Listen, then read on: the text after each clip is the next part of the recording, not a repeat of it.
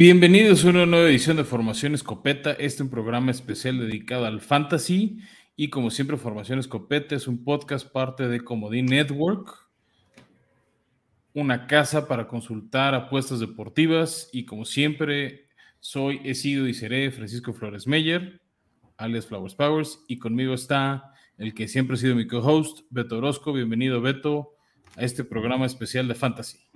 Tío Fran, y hola a todos, bienvenidos. Y pues este que es un episodio especial, particularmente, Fran, porque vamos a darles todo lo necesario a nuestros escuchas para que sean campeones de fantasy este año en años por venir.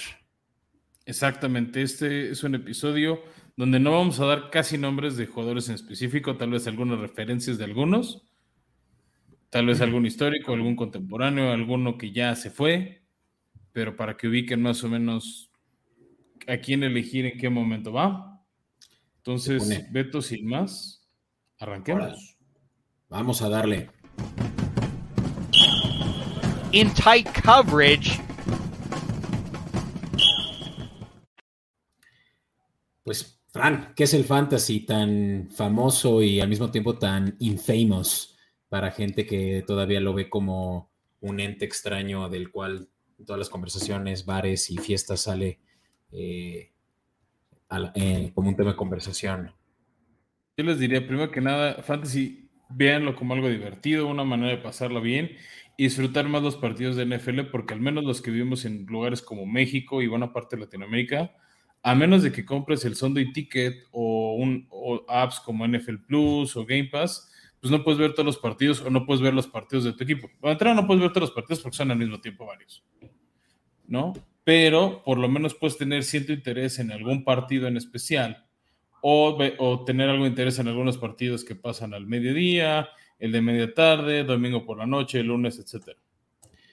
¿Por qué? Porque tú vas a elegir jugadores de distintos equipos y lo que hagan en la cancha te va a sumar puntos o te va a quitar puntos y al final vas a sumar todos los puntos de todos tus jugadores y eso te va a ayudar este, a ganar o perder un partido contra un rival de tu liga. Pongámoslo así, Fran, es como tu Dream Team, ¿no? Sí, con la gran, gran excepción de que si tú tienes un jugador, nadie más de tu liga lo puede tener. No hay jugadores repetidos, como pasa en otros deportes como el fútbol. Sí, exacto. Eso es lo que lo hace entretenido, ¿no? Que realmente es que tú eres dueño de un equipo y eres también dueño, por lo tanto, de un jugador en particular el, que nadie más tiene, ¿no? Y eso es lo que vuelve más competitiva la competencia. Eh, yo para decirles muy rápido, si es que aún no, no lo saben, eh, Fantasy se puede jugar en distintas plataformas. Hoy en día ya hay N1000, sinceramente ya en donde uno puede entrar y jugar, pero las principales son justamente en nfl.com.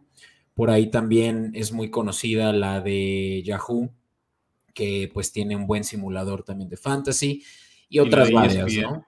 Y Yo, yo, diría el top 3 sería la de NFL, o sea, esa sí es la que más recomendamos aquí en Formación Escopeta.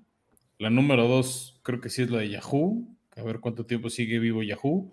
Y la 3 es la de ESPN, Beto. Sí. Pero hay otras, hay algunos casinos y ya que empiezan a sacar la suya de fantasy. Sí, hay otros en Estados Unidos que están dando mucha relevancia, están dando incentivos a, los, a las personas a entrar y apostar. Creo que algo que no ofrece la de NFL.com ni las otras dos que mencioné es que exista la manera de poder monetizar, eh, hacer la liga eh, monetizada, ¿no? Quiere decir, con las entradas, por así decirlo, directamente desde la aplicación. Eh, muchas veces y la mayoría de las veces tu liga de fantasy más bien va a ser una que vas a estar gestionando desde la plataforma en internet de tu conveniencia, pero eh, la, tesorería, la cobranza, ahora sí que el pago al campeón es por fuera, ¿no? Y otras eh, relevantes y bueno, no, no, nos patrocinan, así que ni las voy a mencionar, sobre todo gringas, eh, están dándote la opción de tú meter ahí tu dinero, similar a como en una casa de apuestas, y ahí mismo apostar. Sí, y hay algunos que puedes apostar por semana o por toda la temporada, igual que hay muchas ligas, por ejemplo, aquí en México te puedes juntar con familiares, con amigos, con compañeros de escuela, ex compañeros de escuela, con, con los del trabajo y armar una liga que normalmente es en equipos pares y van de normalmente es 8, 10, 12 y 14 equipos. Nunca he visto una liga más grande de 14. Y similar a la NF, a como era antes la NFL, califican 6 equipos a playoffs. Tienes la ronda de comodines, luego las semifinales y la final. Normalmente el 1-2 descansan en esa ronda de comodines y se enfrentan 3 contra 6, 4 contra 5 y el que gane y es el mejor rankeado va contra el 2 y el peor rankeado va contra el 1. Va, ok. ¿No? Y ahora sí, para, Perdón, Beto, no más rápido. Las, las semanas de fantasy suelen ser de la semana 1 de la NFL hasta la semana 12, en algunos casos, o 13. Y normalmente las semanas 14, 15 y 16 son las de playoffs de fantasy. Este, la semana 17 de la NFL este, hay veces que ya no hay fantasy, ni la 17 ni la 18, o si juegas hasta la 13, 14, este, la 15, le, eh, juegan algunos hasta la 14, ahora que la NFL es de 18 jornadas, y la, este, y la 15, la 16 y la 18 son las de, son las de playoffs, y la 18 nadie de fantasy juega. Sí, básicamente porque ya hay equipos que descansan a sus jugadores con tal de que no se lesionen para los playoffs reales, ¿no?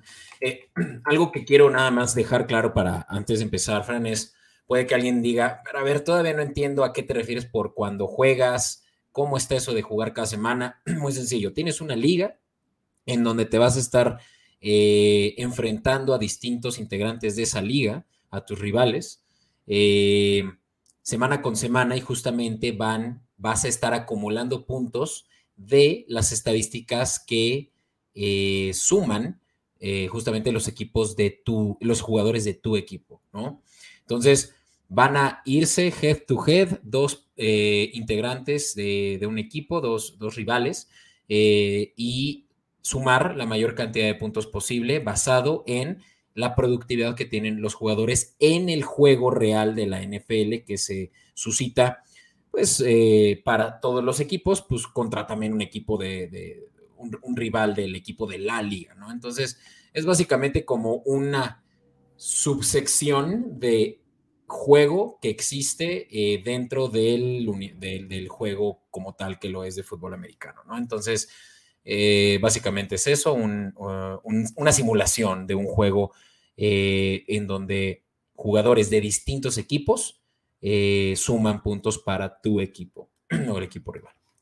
Eso a grandes rasgos.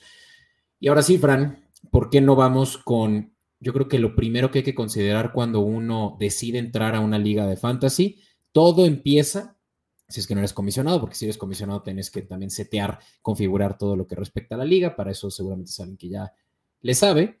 Pero si tú eres, si tú no eres un comisionado y nada más estás ahí pendiente a cuándo empezar, lo primero que vas a tener que hacer es draftear a tu equipo. ¿Qué es draftear? Básicamente seleccionar a tus jugadores en, un, en una simulación similar a la, a la que es durante el draft, eh, como lo es en el draft del colegial de la NFL o de otros deportes, ¿no? Y esto es... O, la misma NFL, ¿no?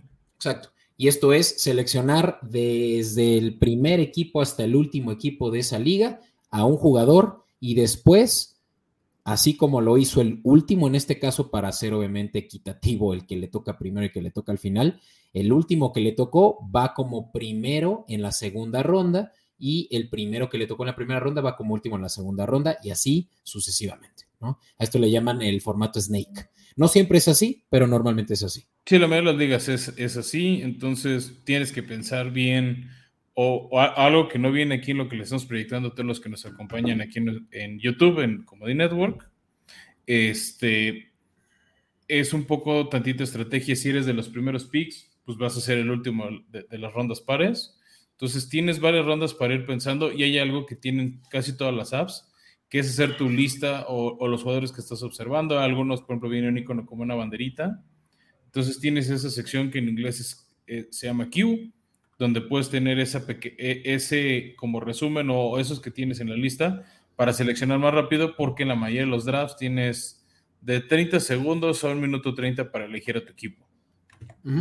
Entonces tienes que ser un poquito eficiente en a quién vas a agarrar y si no saben a quién agarrar, pues normalmente cada año en Formación Escopeta sacamos un episodio de Pago Rankings donde pueden ver quiénes son los tops por posiciones. Exacto. Y hablando de posiciones, ahorita vamos a indagar más en las posiciones y sobre todo en cómo es que cada posición adquiere puntos. Ya me refiero a una vez que juegan. Eh, sin embargo, ahorita las puedo ir mencionando porque aquí ya las estamos diciendo. Básicamente, un, equipo consta de eh, los siguientes jugadores. Es un coreback, que el, eh, el acrónimo es QB, dos running backs, corredores, acrónimo RB, dos receptores, acrónimo WR, un ala cerrada, también llamado tight end, alias TE, el acrónimo TE, un kicker o pateador, eh, que el acrónimo es K simplemente, y una defensiva, que en este caso es, ah, no es cierto, me falta, perdón, un flex, que justamente aquí en la lámina que nos están escuchando en Comodín Network en YouTube, que es simplemente una posición que puede ser tanto corredor, ya lo dije, RB, como receptor eh, wide receiver. Eso es lo más común. También puede existir la posibilidad de que sea un tight end del flex. Depende también de cómo cada quien, cada comisionado determina esas posiciones. Eh, hay quienes ya se vuelan la barda y hasta ponen como flex a, corebacks. Pasa. Eh, pero normalmente el flex llega a ser solo corredor o wide receiver, ¿no? Y ahora sí. Ya, ya, es muy común ver todo el tight end también porque funciona casi igual que un receptor. Sí. Y por último, ya lo iba a mencionar, defensiva si se fijan, el fantasy realmente es que solo enfoca su atención en puras posiciones ofensivas. Y lo que hacen con la defensiva es que consolidan toda la productividad de una defensiva, quiere decir de una mitad completa de un equipo de fútbol americano en una posición de fantasy. ¿Por qué? Pues porque la ofensiva es realmente quien está haciendo la mayor cantidad de puntos, eh, los que son más estadísticamente representativos por posición, y es por eso que realmente la defensiva la consolidan muy bien, mejor solo en una posición. También existen ligas de, posiciones defensivas. Yo una vez jugué una donde había un defensive tackle, eh, dos corners, un linebacker, y sinceramente no me encantó. No, no, había tanta competitividad entre distintas eh, posiciones de estas y, o mejor dicho, habían unos muy buenos y otros muy malos y era eh, hasta eso no muy competitivo, ¿no? Y se vuelve muy complejo. O sea, también el, parte del fantasy es que es sencillo, aunque no seas tan fan de la NFL, lo puedes jugar y te vas a divertir, ¿no? Entonces, este...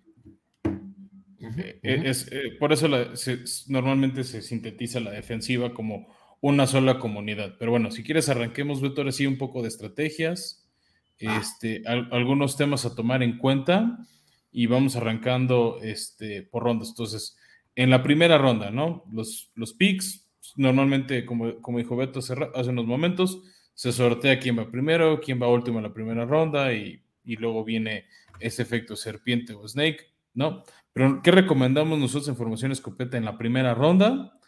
Es que vayas por un corredor o un wide receiver que sean los jugadores estrella de la liga. Cada año hay un top más o menos 12, Beto, 15 en algunos, en algunos años con mucho talento, de jugadores que la van a romper en fantasy que son ese top indiscutible de jugadores y son los que vale la pena ir con tu primer pick. Usualmente los primeros que te gusta, Beto, cuatro, cinco, a veces hasta seis, suelen ser corredores. En los últimos años, más o menos desde 2020, 2021 para acá, ya se empiezan a colocar algunos receptores muy, muy buenos en las posiciones 4, 5, 8, 9, 10.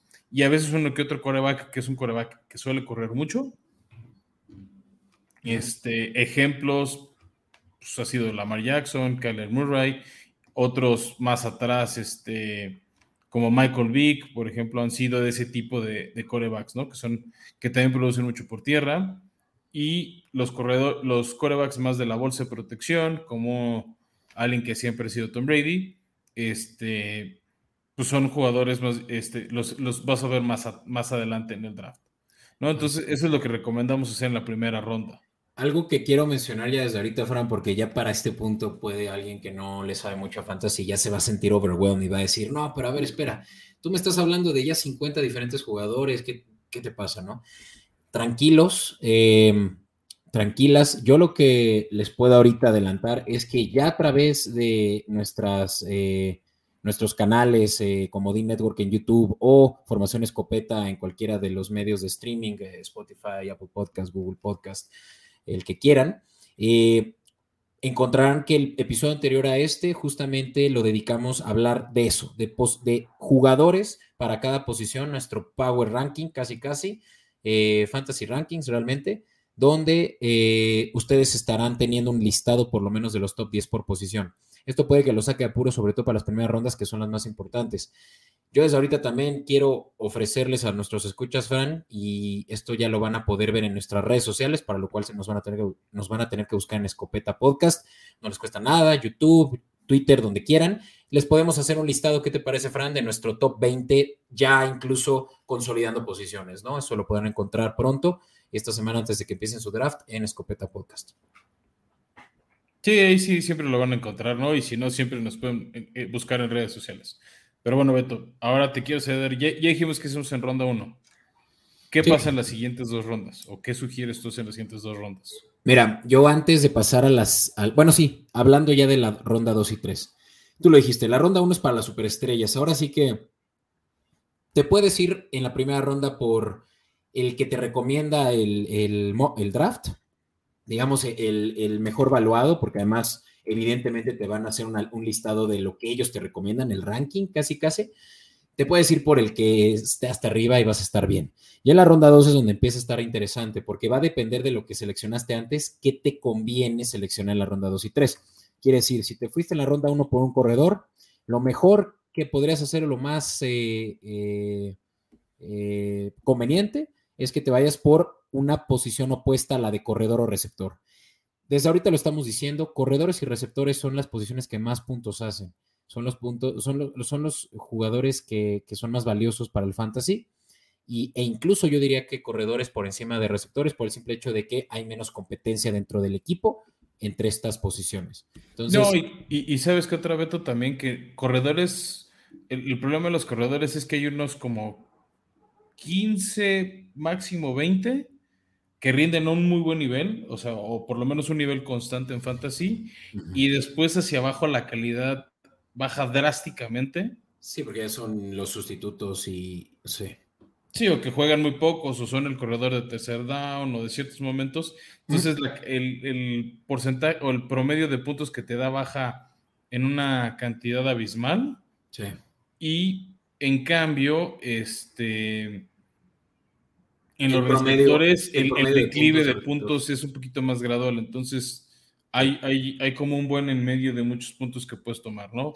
Yo por eso, por ejemplo, Beto, sugiero, pero ahí es también un poco qué posición tienes en tu draft. Hay veces que vale la pena en rondas 1 y 2 ir por corredor, y si te fuiste por un gran, gran receptor, que hay muchos muy buenos que dan hasta más puntos a veces que varios corredores, pues no irte de la 3. O sea, yo sí recomiendo que entre las primeras 3 tus dos corredores ahí los tomes. Sí, incluso hay gente que se va a tres receptores, ronda uno, dos y tres. O tres corredores, yo lo he visto. Corredores o receptores, sí, y es bold eso, eh, pero lo hacen y, aquí es donde ya se pone interesante, Fran, porque en la tercera ronda, como tú ya lo mencionaste, una liga de 10 equipos ya sería el pick 31, la cuarta ronda, o una liga de 14 ya sería el pick 36 eh, ish, no, 42, sí, 42. Entonces, ya para, la, para el pico 42, cuarta ronda, ya no hay buenos corredores. Entonces, ahí es donde ya se empieza a ver realmente quién tiene la mejor estrategia, quién hizo la mejor investigación. Eh, hay muy buenos. Eh, ¿Quién escuchó Formación Escopeta para preparar su draft? Entre ellos, Formación Escopeta, que se preparó y escuchó los Fantasy Rankings, se acercó a nuestras redes sociales y vio nuestro ranking overall. Y eh, ahí es donde ya se empieza a poner bueno, ¿no? Cuarta ronda, donde ya empieza a haber un drop significativo entre una posición y otra dentro del mismo rango tierno. Eh, ¿Cuál es la mejor solución si es que te sientes muy escéptico de que estás seleccionando a un buen corredor, un buen receptor y te quieres seguir destacando buenos corredores y receptores que aceptémoslo también son los que más rotan? Eh, ahí es donde ya puedes buscar tal vez un coreback ya empiezan a ver, ya se empiezan a ir corebacks buenos en la cuarta ronda. Incluso antes, desde la tercera ya se fue Josh Allen seguramente, ya se fue Patrick. Hay veces que hasta en la segunda, ¿eh? dependiendo del momentum, a qué corredor agarraste. Y depende también los novatos, ¿no? tienes ligas donde yo me acuerdo antes, eh, Tom Brady se ve en la primera ronda, ¿no? De, no, bro, no va por ahí. Pero sí, los corebacks no son, lo platicaba el episodio anterior en los Fantasy Rankings, va a depender eso mucho del standard deviation entre la posición, eh, entre los jugadores de esa posición. Y justamente los corebacks suelen haber muchos que eh, el standard deviation es cercano uno entre otro, ¿no? Entonces, da igual si seleccionas uno en la segunda ronda o en la quinta ronda, te va a dar algo muy similar o una diferencia de puntos eh, muy diferente a la de un corredor de primera ronda contra una quinta ronda, ¿no? Entonces, ¿qué hacer en cuarta y quinta ronda? Mi sugerencia es ya vete por uno de los corebacks que estén disponibles, por ahí va a haber uno de los más, unos de los más eh, productivos en términos de pases como de yardas, eh, sí, yardas por pase como yardas terrestres. Está por ahí Carler Murray que corre muy rápido. Eh, Está por ahí seguramente eh, Lamar Jackson. Entonces hay, corebacks que pueden ser versátiles. O te puedes esperar y mejor irte por un tight end, ¿no? A la cerrada, que ya en ese punto también se empiezan a ir muy rápidamente. Y también hay un drop significativo ya de la quinta en adelante en tight ends. Exacto, ¿no? Ahí, ahí empieza a variar un poco la estrategia también.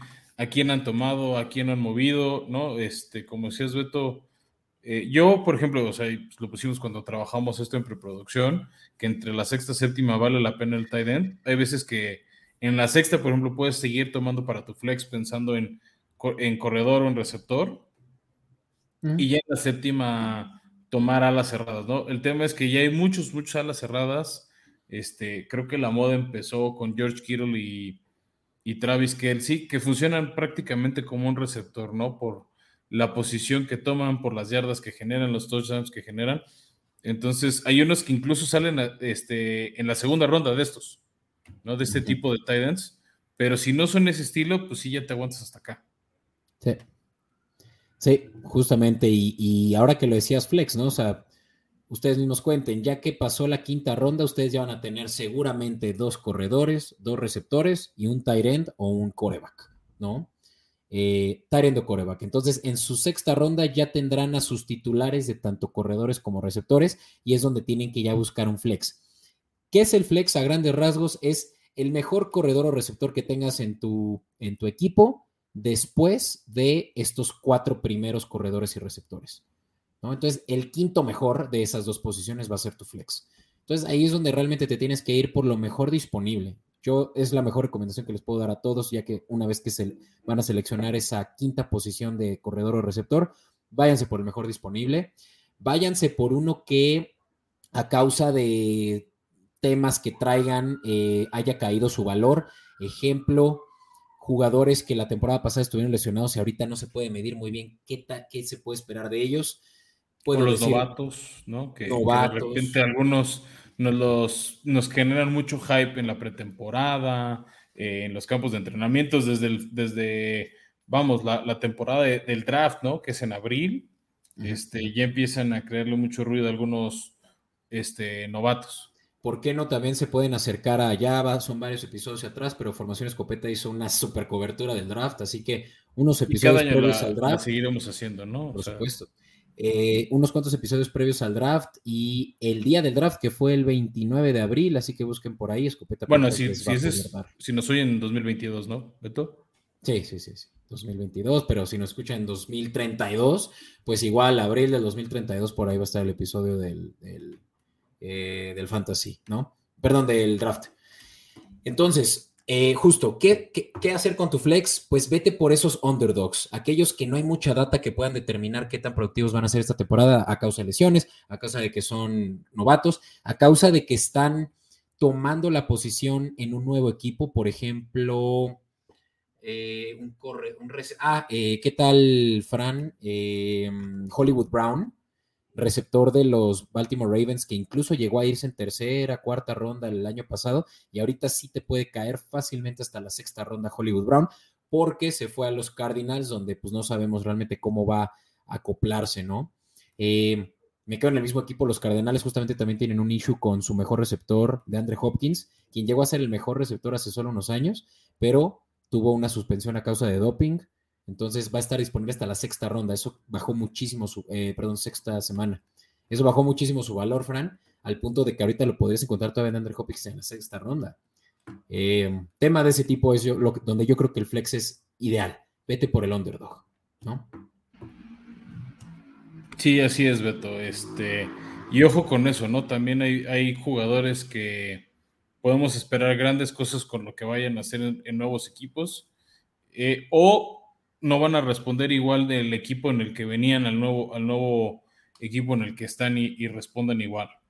¿no? Entonces, bueno, esos son como las primeras siete rondas. Que hay cuates, igual, por ejemplo, si hay personas este, que, se que no se pueden meter al draft y están en un esquema que se llama el autopic, que es que la computadora, el algoritmo les genere las selecciones basadas en los mejores rankings. Probablemente en las siete rondas les va a agarrar uno por posición y les van a llenar a los titulares. Y después, a partir de la ronda 8, les van a empezar a llenar la banca. Ah. ¿No? ¿Qué recomendamos nosotros? Eso, eso creo que sí no sería lo que yo recomendaría. Mejor. No, no, no, no, no es el autopic, pero hay veces que pues, hay otros compromisos, hay emergencias, hay situaciones fuera de control y alguien no puede entrar al fantasy, digo, perdón, al, draft de, su liga de fantasy ah, y tiene que confiar en la computadora. De hecho, en ese caso, Fran, también puedo recomendar una cosa. Pueden hacer un pre-draft ranking en cualquiera de las plataformas donde van a hacer su fantasy y casi casi que ahí ponen la selección del 1 al 100, del 1 al 200, de cómo ustedes considerarían que deba de ir su draft si van a meter el autopic, ¿no? Eso les permite que un jugador que ustedes creen que ni siquiera pinta en el escenario, pero no van a poder ustedes entrar a su draft, lo puedan seleccionar siempre y cuando lo metan en el pre-draft ranking. Sí, de acuerdo. No, ah. este, para eso sirve. Y bueno, avanzando con, digamos, la segunda mitad del draft, Beto, pues ya empiezan este, en las rondas 8-9 pues ya empiezas a armar tu banca o buscar a tu tercer receptor, tu tercer corredor.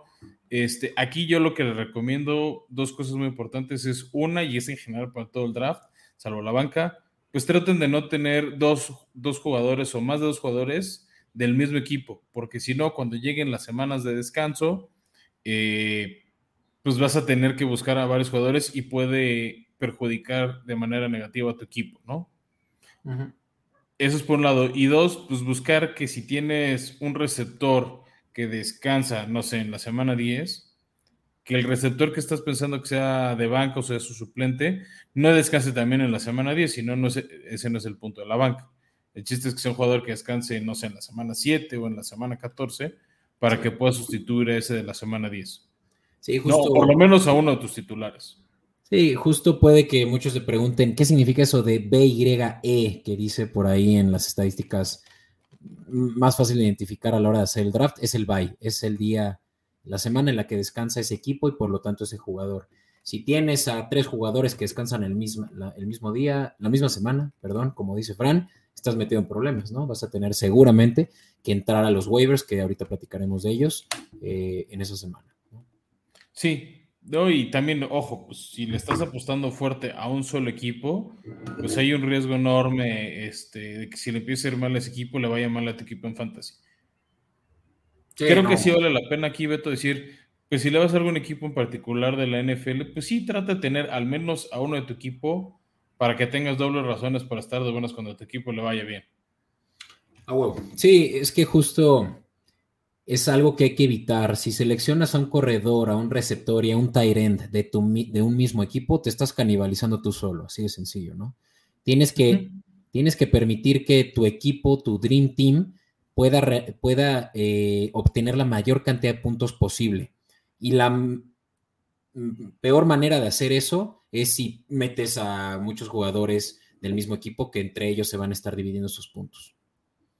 Sí, de acuerdísimo, Beto. Y bueno, para sintetizar y resumir un poco el final de la estrategia, pues ya a partir de las rondas 10 a la 15, a veces 16, dependiendo qué tan grande o chica es la banca de tu liga, pues ya vas rellenando las posiciones que te faltan, ¿no? Por ahí de la 10, 11 recomendamos cuando ya empiezas a nutrir la banca con muy buenos suplentes o suplentes de muy buen nivel, eh, pues ya puedes empezar a pensar en tu pateador o en tu defensiva Ahí te recomendamos otra vez escuchar Formación Escopeta para que escuches cómo son los calendarios y veas qué defensivas van contra ofensivas débiles, este, o viceversa, si van contra ofensivas muy potentes, pues tal vez no vale la pena esa defensiva. Este, y así vas, y así vas terminando de llenar tu roster. Aquí es donde tal vez, pues si tienes dudas de algún novato, pero le tienes feo, le tienes cierta confianza, este, puedes empezar a agarrarlo o este, puedes anticipar alguna, algunos jugadores que son propensos a lesiones, tener un buen sustituto que nadie está volteando a ver, o tener ese jugador que, lo, que va a estar entrando medio seguido al campo y aquí es donde lo tomas. Sí, de acuerdo. Y algo que es muy recomendable es defensiva y, pateador, tómenlo hasta justamente la penúltima, si no es que eh, antepenúltima ronda. O sea, es la posición que más fácilmente vas a poder sustituir por una relativamente similar o una, mejor y, o, por lo menos similar en caso de que te toque bye, a diferencia de que tengas que utilizar una ronda de una, una selección de novena ronda con tal de llevarte a la defensiva número uno no vale tanto la pena, a menos de que son de las ligas en donde se le cambiaron los scorings a la defensiva y si hay defensivas que hacen 20 puntos y defensivas que hacen un punto, pues sí, ¿no? Pero en general no, no son de las posiciones que hagan diferencia. ¿Sabes qué, Beto? A veces son las, son las posiciones que hacen diferencia negativa. Porque cuando fallan son de las posiciones que más puntos quitan, ¿no? O sea, si un, un pateador falla muchos intentos de gol de campo, falla puntos extra, acaba luego quitándote puntos en vez de sumar igual que las defensivas. Entonces, tal vez no te ayuden a sumar, pero por lo menos que no te quiten. Entonces, este, pues sí recomendamos cuidado a eso. Y hablando de cuidados, Beto, pues pasamos a cómo cuidar a tu equipo durante la temporada. Este, ¿no? Traemos algunas recomendaciones, pero antes de, de estas recomendaciones, Beto, pues vamos a hablar rápidamente y a los que nos acompañan en YouTube, pues pueden ver cómo regularmente te dan los puntos. ¿no? Entonces, este, arrancamos con la posición más importante del campo, que es la de coreback. Pero no la del fantasy. No, no, no, la más importante de la NFL. De fantasy, pues ya lo has dicho tú en repetidas ocasiones, Beto, suelen ser corredores y receptores. Pero la posición de campo, usualmente que, o por lo menos la, la más mediática es la del coreback, y ese suele generar un punto por cada 25 yardas que lanzan de pase. Claro. Que en realidad, justamente lo que va a hacer que un coreback, em, aquí no lo pusimos, pero es aplica igual para el, punto en donde ya vemos a los corredores, para quienes no ah, pero eso es nada cuando, más ahorita. Cuando actúan como corredor. Cuando actúan como corredor, pues justamente también se les van a dar puntos por tierra. Pero en cuanto a puntos por aire, sí, tú lo dijiste, un punto por cada 25 yardas. Quiere decir que si van de un, de un lado del campo al otro, pues realmente solo son tres puntitos cuando normalmente empiezan desde la 25, ¿no? Entonces. Sí, que la ventaja también, Beto, es que si un receptor genera yardas después de atrapar el pase, esas también cuentan para el coreback a su beneficio, igual que los estadísticos de la liga. Sí, sí. Sí, claro. Y sí. Cuando, funciona bien el coreback, pues es obviamente en zona roja cuando genera puntos. Eh, varias ligas dan cuatro puntos por cada pase de touchdown. Hay ligas que llegan a dar seis, pero eso pues, también depende mucho del comisionado. Y también el coreback, pues sus errores los paga caro, ¿no? Por cada punto, por cada intercepción, pierde un punto. Hay unas ligas que castigan con menos dos puntos. Sí, de hecho, yo un año eh, puse también que los corebacks fueran castigados por sacks. No sé tú qué piensas al respecto, Fran. Yo creo que hay ocasiones en las que el coreback es accountable de esos sacks. Y yo creo que se les deberían también de considerar puntos negativos por sacks. es que es muy relativo, porque hay, equipos que no es tanto el, el coreback por años, eh, y es la línea ofensiva, ¿no? Por años, Ben Roethlisberger con Pittsburgh tenía una línea ofensiva muy mala y pues mientras fue joven y, y, ágil, lograba escapar de esas capturas y conforme fue avanzando su carrera, fue perdiendo esa velocidad, fue perdiendo esa agilidad y era más propenso a capturas. Que con todo y todo, por su tamaño tan, ahora sí que su estatura, su fuerza física, su robustez, pues no era tan fácil de aclararlo, pero pues sí este, se volvió más propenso a capturas. Ahí es un debate de qué tanto castigo o no. Exacto, a Ben Roethlisberger sí se le debieron de haber contado por la falta de atletismo que ya tenía, ¿no? Sí, pero no era, pero hay veces también había que era culpa de su línea ofensiva y no de él. Exacto. Eh, por, eso no es muy común, incluso yo ya en esa liga pues ya quité esa opción. Pero bueno, corredores, Fran, Y esto aplica también para corebacks, también para receptores, eh, en caso de que muevan el, el, balón por tierra. Un punto por cada 10 yardas, ¿vale? Eh, uh -huh. Adicionalmente, Muy se sencillo. le, muy sencillo, ¿no? Adicionalmente se les va, y, y también puntos negativos, ¿eh? Si, si, tiene yardas negativas, se le restan esos puntos. Correcto. Eh, adicionalmente, ya en zona roja pueden ser los acreedores a seis puntos si es que anotan un touchdown por tierra. Uh -huh. eh, algo que aquí yo creo que es una de las cosas que antes que cualquier otra cosa cuando te invitan a Fantasy es de lo primero que vas a escuchar es ¿qué, qué tipo de liga es? ¿Estándar o PPR? Bueno. Y sabes que Beto hay una anomalía que es medio PPR. Ah, también, sí. Eh, PPR se refiere a points per reception. Entonces, o puntos muy... por recepción, ¿no? Ahora sí que en español se traduce idéntico. Exacto. Entonces, muy sencillo. Por cada recepción, tanto que tenga tu corredor, pero también tu receptor o ala cerrada incluso, vas a recibir un punto adicional por la recepción, además de las yardas recorridas. Esto vuelve el juego, por más sencillo que parezca un punto más, completamente diferente, por todas eh, las opciones que ya pueden haber, eh, justamente, particularmente para los corredores es para los que es más beneficioso esto. Justamente corredores que son, y lo platicamos en el episodio anterior, Fran, eh, jugadores como Austin Eckler, Travis Etienne de los Jaguares va a jugar un, rol muy similar. Eh, ahorita no tengo muchos presentes. Eh, Joe Mixon también suele jugar mucho a, opción, a opciones de pase.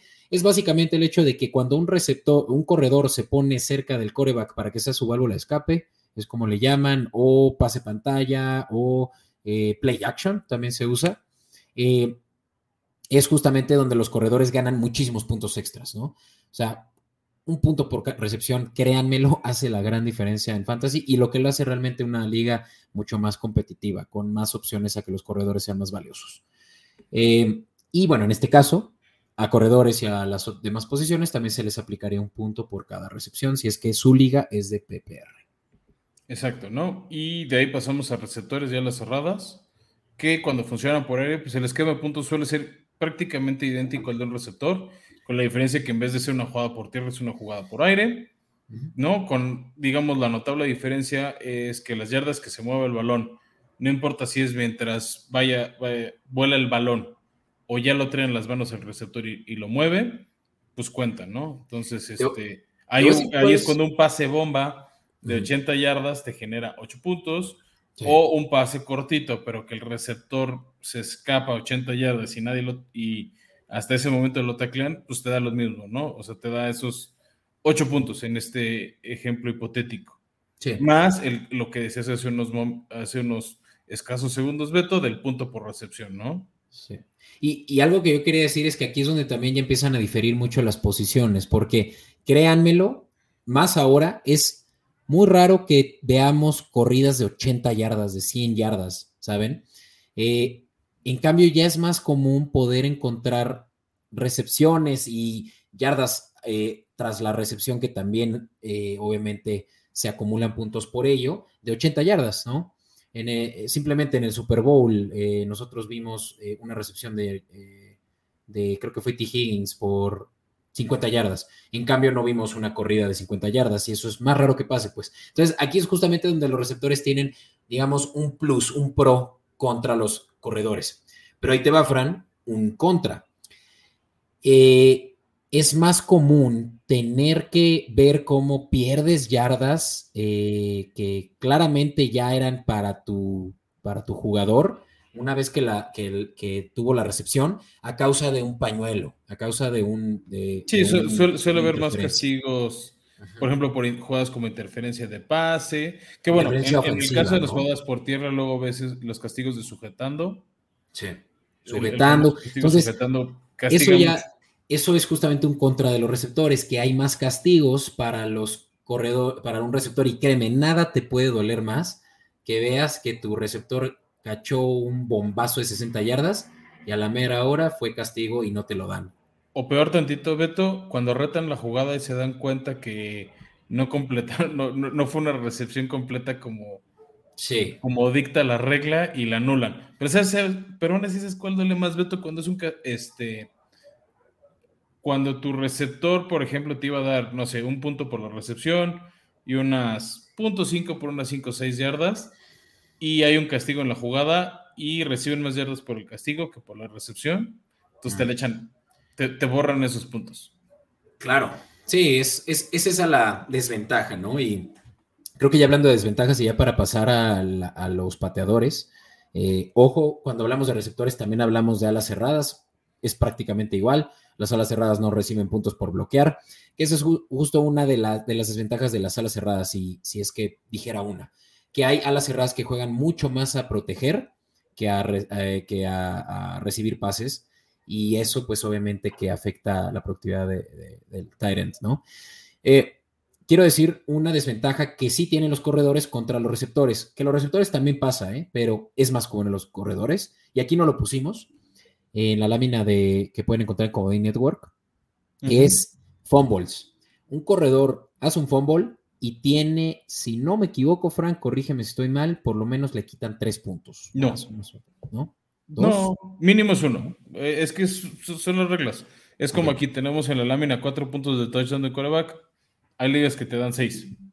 Bueno, pero te voy a decir que sí es un efecto inmediato de que un corredor tire. O sea, perder el balón sí es perder puntos. No, más bien varía la cantidad. No solo pierdes puntos, pero seguramente el coach le va a dar menos toches a ese corredor, porque en el momento que se vuelve poco confiable. Exacto, vuelve poco confiable, puede que hasta lo sienten el resto del partido y ahí ya valiste, ¿sabes? Entonces, otro contra, y yo pondré un último, Fran, ya para pasar ahora sí a lo siguiente. Los corredores se lesionan más que los receptores. Por la exposición que tienen, por, el castigo físico que sufren.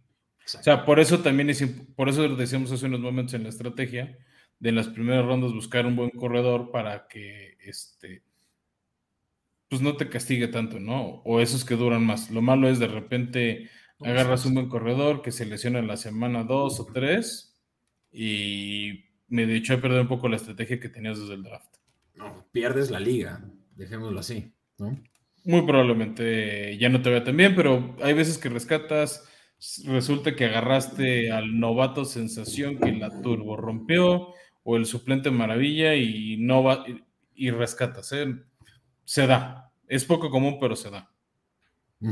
Si quieres, cuéntanos ya de los pateadores, Beto, para ir cerrando el, esquema de puntos. Vale, pues mira, ya para cerrar, el kicker eh, es una posición que, como decíamos, no, no varía mucho. Hay comisionados, eh, ahí escríbanme si quieren que les dé yo recomendaciones sobre cómo pueden armar eh, un mejor scoring para tanto kickers como para defensivas. Pero los kickers de manera estándar te van a dar un punto por cada punto extra, esa es la patadita que hacen de 20 yardas, y tres puntos por goles de campo que van desde las 0 hasta las 49 yardas. A mí me gusta hacerlo más, más variado y que sea, no sé, dos puntos de 0 a 20 yardas, tres puntos de 21 a 49 o 39, cuatro puntos de 31 a 49, ¿no? Esa es una manera, pues, de, poderle dar más beneficio a un, pateador que claramente, conforme más aleja del gol de campo, pues más difícil es, ¿no? Y eso sí, en las estándar son cinco puntos por goles de campo de más de 50 yardas, ¿no? Y ahora sí, defensivas, Fran, como Las mira, me voy medio rápido, pero al final es cuando hacen estas jugadas de impacto o, que nos dan mucho la atención cuando los vemos en el estadio o en la tele, pues este, te van dando puntos, ¿no? O sea, una captura suele dar un punto, una intercepción suele dar dos, provocar un fumble te da un punto. Si además se lo queda la defensiva, pues te da dos. E, el safety que genera dos puntos en la NFL, pues también te da dos puntos en fantasy. Y un touchdown defensivo o de equipos especiales, pues te da seis puntos. Ahora, las defensivas pues también están ahí para ayudar a ganar partidos. Entonces, dependiendo de los puntos, pero es casi inevitable hoy en día en la NFL que no te den puntos. Sí, claro. Este, digamos, en que no les hagan puntos. O sea, es, muy poco común encontrar una ofensiva que de plano no haga puntos, aunque bueno, cuando enfrentas a un equipo este, de esos que, van a acabar teniendo el pick 30, el pick 1, el pick 2 de la del draft, pues generan pocos puntos. Entonces, dependiendo cuántos puntos generan, este, los puntos que te da tu defensiva para fantasy. si los blanquean, dan 10 puntos, además de que seguramente vas a tener puntos porque generan touchdown, porque provocan intercepciones o capturas, entonces te van a dar más de 10 puntos. Esa defensiva te puede estar dando unos 20, 20 y tantos puntos. Ah, y ya de ahí, dependiendo de los rangos que ahí ven en pantalla, los que nos acompañan de 1 a 6 te da 7 puntos, de 7 a 13 te da 4, de 14 a 20 te da 1, de 21 a 27 te dan 0, pero si te meten más de 28 puntos, dependiendo de otros rangos, vas a ir perdiendo puntos, ¿no? Que van desde los menos 2 a los menos 4. Hay un punto en el que ya no te dan más, a menos de que rebases otra frontera que es como 50 puntos, que es muy poco común, ya te van a quitar menos de 4. Sí, exacto. Y justamente es donde, pues sí, por lo menos tienes que tener una defensiva que por lo menos eh, sea competitivamente eh, suficiente como para que pues no le, no le hagan más de 28 puntos, ¿no? Ya una defensiva de tantos puntos, pues mejor la tiras, ¿no? Que justamente creo que hablando de tirar, Fran, ¿por qué no ya no, no pasamos a esto que en temporadas anteriores llamábamos el kit de emergencia? Ya veremos cómo, cómo lo vamos a nombrar eh, en, esta, en esta temporada, pero es justamente ya, digamos que el, el status quo de un equipo eh, ya semana con semana, cómo es que... Lo tienes esos que- cuidados o mantenimientos regulares también les podemos decir, ¿no? Exacto, mantenimiento regular que le vas a tener que estar ofreciendo a tu equipo porque claramente las cosas van a cambiar semana con semana, van a haber lesiones, van a haber eh, jugadores que a la mera hora no cuajaron eh, y van a haber otros jugadores que por el contrario demostraron ser incluso un, no una posición, digamos, de banca o de flex para tu equipo, pero hasta de receptor 1 o 2. Eh, pongo, pon- podría dar varios ejemplos, ¿no? Pero justamente yo creo que de esos hay varios y suficientes como para que todas las semanas tengas que estar al pendiente de qué vas a hacer con tal de poder sacarle mayor provecho o como lo dicen los gringos, el edge que le encuentras a, los, eh, a las oportunidades de- del waiver. Sí, que son esos jugadores también, Beto, que luego nos sorprenden, que salen de la nada, que son esos, este, que por entrar a un nuevo equipo rinden muchísimo mejor de lo que lo venían haciendo. Y es cuando vale la pena tomarlos. Hay veces también que por situaciones extracanchas suspenden jugadores y les dan cuatro, dos, cuatro, cinco, seis partidos de, de castigo. Entonces, este, pues tienes que encontrar a no sustituir. Entonces, los, eh, o, o de plano los tienes que cortar, ¿no? Y lo que ya hemos dicho anteriormente, pues las famosas semanas de descanso, semana bye, ¿no? Entonces ahí viene lo que sería el paso número dos, que es agarrar lo que comúnmente se conoce como el waiver wire, y es donde pides un jugador este, nuevo que quieres integrar a tu equipo. Probab- lo, lo más común es que tienes que cortar un jugador para sumar uno porque tienes, pues tienes completo tus filas de, de jugadores, ¿no? Entonces cortas uno para sumar a otro. Y usualmente el orden de quién va eligiendo, al menos en la semana 1 o semana 1 y 2, dependiendo de quién pide, es el último este, que tomó en el draft tiene la prioridad número 1 y así sucesivamente hasta que el primero que tomó tiene la última prioridad.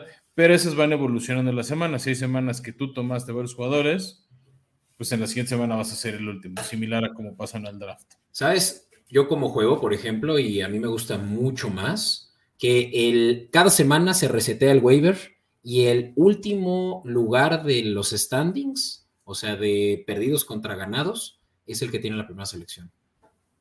Es creo que lo más Sí, sí, por eso digo que eso va evolucionando semana a semana. O sea, en la semana uno parte más bien del draft y ya después va evolucionando de los rankings de, o sea, digamos, la tabla general Ujú. Con un mix ahí de quién tomó primero quién tomó segundo, sobre todo cuando hay como rankings empatados, ¿no? O sea, equipos, no sé, con marca de 3 y 3, etcétera. Ya. Sí, y bueno, pues algo que vale también vale la pena saber es que justo los waivers tienen, están calendarizados, ¿no? Normalmente las ligas eh, reciben los waivers. Imaginen los waivers como una subasta, pero no es de quien pague más, es de quien tenga el orden más prioritario, ¿no? Pero básicamente subim- suben su solicitud al- ahí en el home del fantasy, fácilmente lo van a poder encontrar o se van a players y ahí seleccionan a quién quieren agarrar eh, y entran en ese orden, ¿no? Y el waiver se resuelve en la mayor cantidad de los casos al día siguiente, o sea, dos días. o, o en otros casos, esto varía mucho, en do- dos días después. ¿De qué depende realmente? Pues ya del comisionado. Nada más esténse al pendiente de donde diga waiver period time o algo así. eh, cuánto pregunten en el chat tarda en resolverse. A veces que puede ser hasta más rápido si preguntan en el chat de cómo son las reglas. Y la otra, Beto, no lo pusimos tanto aquí en la lámina, pasa, pero es menos frecuente. Puede haber intercambio de jugadores entre un equipo y otro.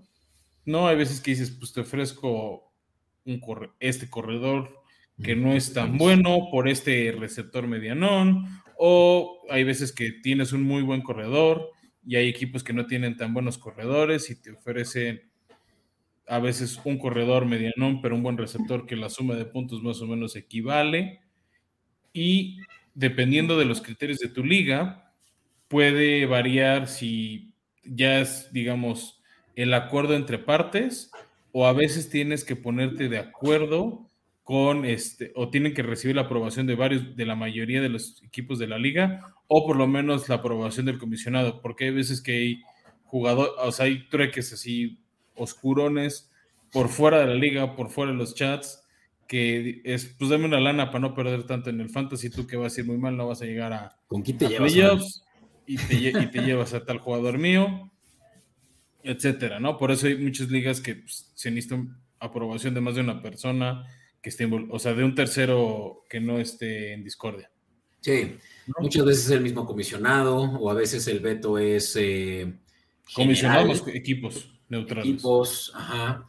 Em, pero sí, con los trades, realmente es que yo recomiendo que siempre que les ofrezcan un trade nos escriban en Escopeta Podcast y nos digan, oigan, me conviene este trade y nosotros créanme que sí vamos a ser imparciales. Eh, y hablando de nosotros y de imparcialidad, Beto, el tercer tip, que es cada semana no se pierdan los episodios de Formación Escopeta, donde, como decías hace unos, unos minutos, ¿no? Tenemos nuestra sección donde les vamos a recomendar a quién deben iniciar o a quién, o quién va a descansar, que, son, que pueden ser claves en sus equipos, o qué jugador la está rompiendo, está haciendo sensación en el momento y vale la pena buscar en el waiver wire o tal vez un intercambio interesante.